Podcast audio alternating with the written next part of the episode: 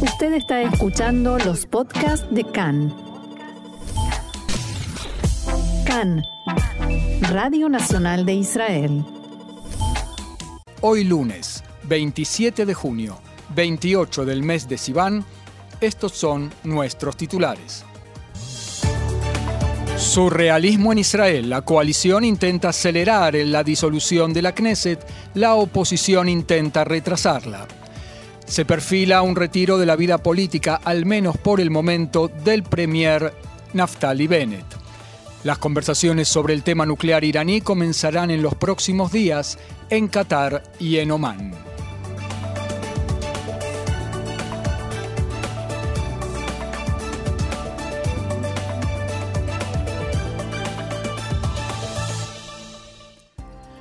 Ahora sí vamos al desarrollo de la información, los preparativos para la disolución de la Knesset. La comisión de la Knesset empezó hace poco más de una hora a sesionar, pero por ahora no trata acerca de la ley de disolución de la Knesset, sino de otros temas en el orden del día.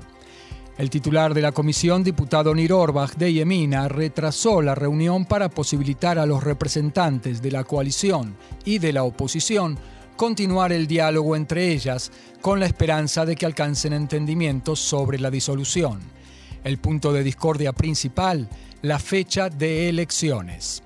Nir Orbach es uno de los rebeldes de Yemina y la coalición está interesada en quitar de sus manos el manejo de la propuesta de ley para impedirle retrasarla. Si se retrasa más allá del fin de mes, o sea, el jueves, quedarán sin vigencia las regulaciones para Judea y Samaria, e Israel entraría en un caos jurídico que el gobierno quiere evitar. Orbach estaría interesado en retrasar la disolución de la Knesset para dar tiempo al Likud de formar una coalición alternativa. La oposición, en cambio, querría formar esa coalición alternativa, pero también presionar a la coalición actual para que congele la llamada ley del acusado, que impediría a Netanyahu postularse como primer ministro y aceptar su exigencia de tener derecho al veto sobre toda legislación de aquí hasta la disolución final. Los contactos entre la coalición y la oposición entraron en un callejón sin salida. Sin embargo, se perfila un entendimiento entre las partes de impulsar dos propuestas de ley iniciativas del gobierno.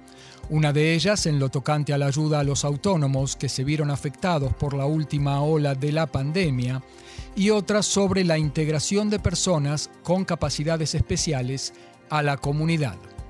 En tanto, la Comisión de Ministros para la Legislación aprobó la propuesta de ley del acusado que prohibiría a un diputado con cargos penales formar gobierno. La coalición envió un mensaje a la oposición de que aceptará detener el proceso de sanción de la ley del acusado, que impediría de hecho a Netanyahu formar gobierno luego de las próximas elecciones, y que la Comisión Constitucional de la Knesset ya empezó a tratar ayer, si la oposición no retrasa el proceso de disolución de la Knesset. La ministra de Transporte y líder del Partido Laborista, Merav Mijaeli, se refirió a la intención de la oposición de retrasar la disolución de la Knesset.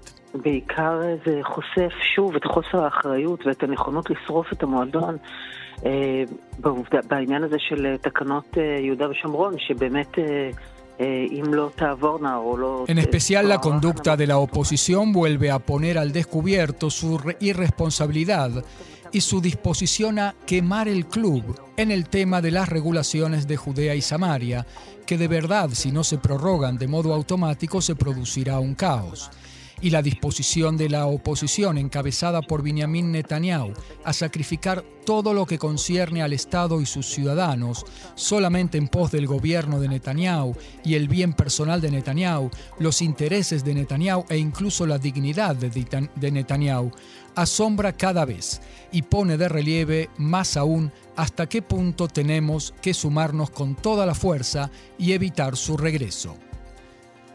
Por su parte, el diputado Shlomo Kari del Likud dijo en diálogo con Khan que se puede disolver la Knesset hoy mismo.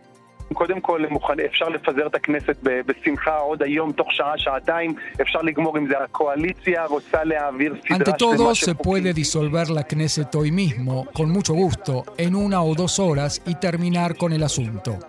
Lo que pasa es que la coalición quiere aprobar también una serie de leyes que no logró aprobar durante todo el año, en la que no tenía mayoría y se complicaba consigo misma. Lo intenta hacer ahora durante el proceso de disolución de la Knesset. Así no funciona. Todavía en el ámbito político, el primer ministro Naftali Bennett dijo a sus allegados que sopesa retirarse de la vida política ya en unos días y que decidirá si se queda para ser primer ministro alterno, pero si lo hace, será solo para ayudar al primer ministro interino Yair Lapid en los temas relativos a seguridad y defensa.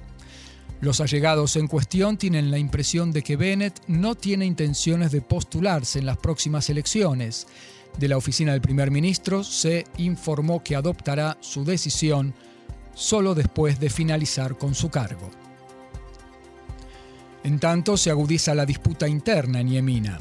Naftali Bennett y Matan Kahana le pusieron en claro a Ayele Chaked que se oponen a incorporarse a un gobierno de derecha estrecho. La ministra Shaked exigió por su parte recibir en sus manos la conducción de Yemina si Bennett se retira. Bennett le pidió que lleve a cabo una encuesta para revisar si el partido liderado por ella pasaría el umbral mínimo para ingresar en la Knesset.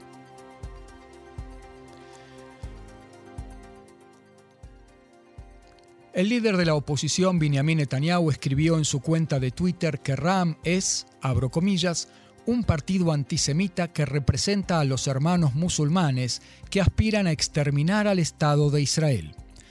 Lo hizo desautorizando al diputado David Dudians Amsalem del Likud, que dijo que estaría dispuesto a que Ram ingresara a una coalición del Likud, pero solamente si se trata de una coalición que ya cuenta con 61 escaños o más y en ningún caso deba depender de Ram. En Twitter, Netanyahu enfatizó que el Likud bajo su liderazgo jamás aceptó ni aceptará incorporar a Ram a ninguna coalición. Los dichos de Netanyahu provocaron reacciones airadas en el partido árabe Ram. Fuentes en ese partido dijeron que Netanyahu ha perdido la cabeza. No se nos puede llamar antisemitas. Netanyahu sabe que nos va a necesitar después de las elecciones, dijo Mansur Abbas, líder de Ram. También Benny Gantz salió al cruce de los dichos de Netanyahu. Dijo que se trata de expresiones indignantes que atentan contra la unidad de la sociedad israelí. Abro comillas, en el último año Mansur Abbas ha dado un paso importante y valiente para acercar a los ciudadanos judíos y árabes en Israel, dijo Benny Gantz. El ministro de Justicia Guidon Saar dijo que si Benjamin Netanyahu fuera un verdadero patriota, daría un paso al costado después de cuatro intentos fracasados de formar gobierno, en los que resultó ser que no tenía mayoría en la Knesset. Abro comillas, siempre dijimos que estamos dispuestos a un gobierno nacional, o sea, de derecha, y se puede formar con facilidad, pero no intenten imponernos a Bibi, o sea, a Netanyahu, por una razón muy sencilla no podemos tender nuestra mano a quien prefiere su interés personal por sobre el interés del país, dijo Saar en un encuentro de activistas de su partido Tikva Hadashah. Nos quedamos en nuestra región, el Medio Oriente, las conversaciones por el programa nuclear entre Irán y las potencias se reanudarán en los próximos días en Qatar y en Omán, en el Golfo Pérsico, y no en Viena como venía siendo hasta ahora. Así surge de señales recibidas por altos funcionarios israelíes. Aún no se informó de la fecha oficial para la apertura de las negociaciones. Hace algunos días se reunió en Teherán el encargado de la política exterior de la Unión Europea, Joseph Borrell, con el secretario del Consejo Supremo de Seguridad Nacional de Irán, Ali Shamkhani, y el ministro de Exteriores de Irán, Amir Abdollahian.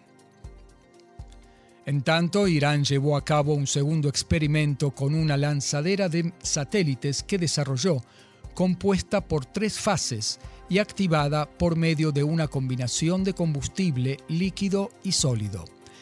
El Ministerio de Defensa en Teherán no informó si el experimento tuvo éxito, pero señaló que la próxima fase del desarrollo se basará en la información que se obtenga en el experimento realizado ayer. El año pasado, Irán realizó un experimento exitoso, el primero en su tipo, con una lanzadera de satélites, una maniobra que despertó serias preocupaciones en Jerusalén y en Occidente. El temor es que la lanzadera de satélites permita a Irán lanzar también misiles con ojivas nucleares. En tanto, el primer ministro entrante, Yair Lapid, advirtió al jefe de las relaciones exteriores de la Unión Europea, Joseph Borrell, de no cometer el error de reanudar el acuerdo nuclear entre las potencias e Irán. Una fuente de, Estado dijo a Khan que antes de partir rumbo a Teherán, Borrell le escribió a Lapid, me dirijo a salvar el acuerdo con Irán. Lapid le respondió, lo he notado. Es muy decepcionante. Volver a las negociaciones ahora es un error, en especial en el contexto de los intentos de Irán de atentar contra israelíes en Turquía.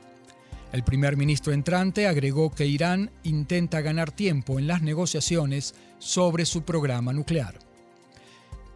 En el mismo tema, el ministro de Defensa Benny Gantz dijo que Tzal se ocupa de la amenaza iraní de día y de noche y subrayó que aun cuando las conversaciones se producen en las coordinadas se producen y son coordinadas y en total apertura entre todos los brazos del ejército, es el gobierno el que habrá de tomar las decisiones en el tema.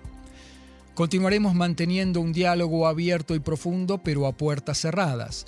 Toda otra forma de hacerlo atenta contra la seguridad de Israel, escribió Gantz en su cuenta de Twitter. El ministro de Defensa hizo estas apreciaciones a raíz de informes en los medios, según los cuales altos oficiales del mando de eh, apoyan la reanudación del acuerdo nuclear entre Irán y las potencias. Aún en Medio Oriente, pero en el área de la paz, Bahrein hospedará hoy la reunión del Comité de Conducción de la Cumbre del Negev, que tratará sobre la creación de marcos de cooperación entre Israel y sus vecinos en la región. El titular general, el director general del Ministerio de Relaciones Exteriores, Alon Ushpiz, representante de Israel en el encuentro, llegó ayer a la capital de Bahrein, Manama. Allí se reunió con altos funcionarios de Bahrein y con algunos de los participantes del evento de hoy. Estados Unidos estará representado por la diplomática judeo-norteamericana Yael Lampert. En tanto, por primera vez, un alto oficial del ejército de los Emiratos Árabes Unidos estudiará en el Instituto de Seguridad Nacional de Tzahal, aquí en Israel. El oficial, un piloto de combate de aviones F-15 con rango de coronel, estudiará en el instituto en el próximo ciclo lectivo, con la aprobación de los altos mandos en su país, empezando por el presidente emiratí, Muhammad bin Zayed al Nahyan. Una fuente militar dijo a Khan que más allá de la importancia simbólica, se trata aquí de otro aumento de nivel en la cooperación de seguridad regional entre ambos países. El Instituto de Seguridad Nacional capacita a los altos mandos de Tzahal en los sistemas de seguridad y el gobierno para altos cargos de comandancia y dirección. A raíz del deseo expresado por Suecia y Finlandia de ingresar a la OTAN, el presidente de Turquía, Recep Tayyip Erdogan, se reunirá mañana en Madrid con los titulares de ambos países, con los líderes de ambos países y con altos funcionarios de la OTAN. Turquía, que es miembro de la OTAN, se opone enérgicamente a la incorporación de Suecia y Finlandia debido al apoyo de, ambas a los rebeldes kurdos en Turquía y su decisión de imponer a Ankara un embargo de armas. El portavoz del presidente turco, Ibrahim Kalin, dijo que la cumbre se llevará a cabo a pedido del secretario general de la OTAN. Según él, el hecho de que los, de los encuentros en Madrid no es señal de un cambio en la oposición de Turquía a la incorporación de Suecia y Finlandia al Pacto del Atlántico Norte, la OTAN. El escándalo por el fallo contra el aborto en Estados Unidos. La jueza retirada, expresidenta de la Corte Suprema de Justicia de Israel, dijo en diálogo con Khan que teme que también en Israel los tribunales decidan anular derechos cuyo estatus estaba protegido por el fallo. Entrevistada por Khan, Dorit Beinish, que de ella estamos hablando, dijo que la posibilidad de que los tribunales en Israel determinen que la igualdad no es un valor protegido por no estar incluido explícitamente en la ley básica Dignidad del hombre y su libertad, debe preocupar a todo ciudadano israelí. Beinish dijo también que el fallo en el tema del aborto demuestra que no se puede traspolar a Israel el sistema de nombramiento de jueces que se practica en Estados Unidos según proporciones políticas. Abro comillas, las propuestas de que sean los diputados los que nombren a los jueces y no una comisión establecida a esos efectos como ocurre en Israel, llevará a la politización del sistema judicial. El peligro es que ocurran cambios dramáticos y hay quien aspira a alcanzar ese logro, dijo la ex jueza Dorit Beinish. Una gran noticia para los amantes del fútbol. La estrella del fútbol israelí Eran Zeavi vuelve a Maccabi Tel Aviv luego de seis años en los que jugó en China y en Holanda. un, firmará un contrato de dos años y las estimaciones son que ganará más de un millón de euros por temporada.